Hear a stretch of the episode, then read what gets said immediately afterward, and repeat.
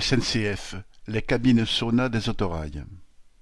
En région Centre-Val de Loire, la température dans la cabine de conduite des autorails à moteur thermique atteint des sommets.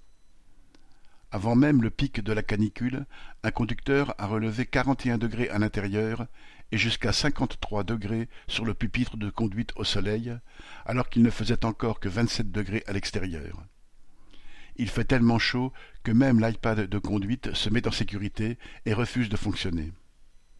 Ce problème de surchauffe des cabines d'autorail existe depuis longtemps, mais les vagues de chaleur étant de plus en plus fréquentes, cela devient de plus en plus insupportable. Jusqu'ici, aucune mesure n'avait été prise par la direction, qui ne prenait pas au sérieux les demandes répétées des conducteurs mais quand un cadre a fait un malaise en cabine en voulant vérifier l'information, tout un catalogue de mesures a subitement été mis en place avec l'adaptation des journées de travail, la dotation en gourde, et cela dès le lendemain. Décidément, les chefs devraient venir faire un tour dans les trains plus souvent. Correspondant Hello.